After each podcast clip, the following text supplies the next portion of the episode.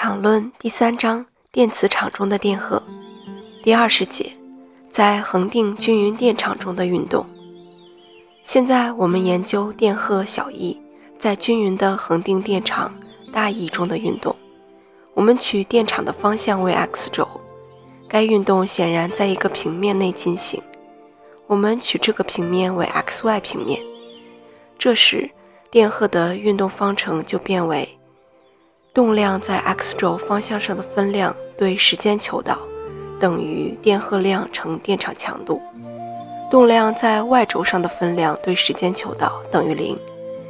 上面是两个求导式，那么进行逆运算，也就是对时间的积分运算，就变为动量在 x 轴方向上的分量等于电荷量乘电场强度乘时间。动量在 y 轴方向上的分量就等于粒子在初始刻的动量。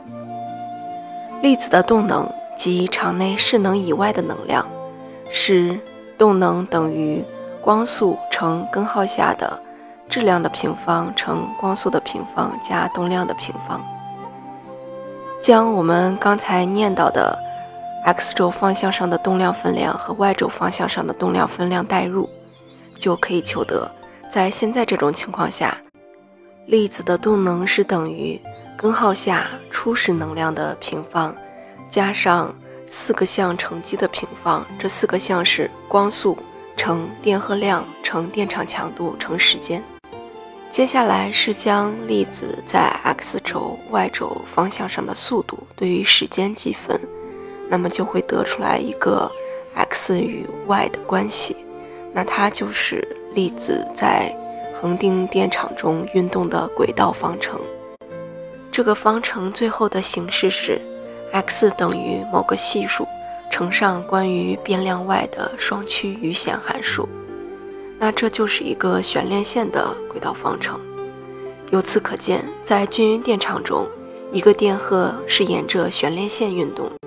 悬链线是指固定一条链的两端。使其在重力作用下自然下垂所呈现的形状。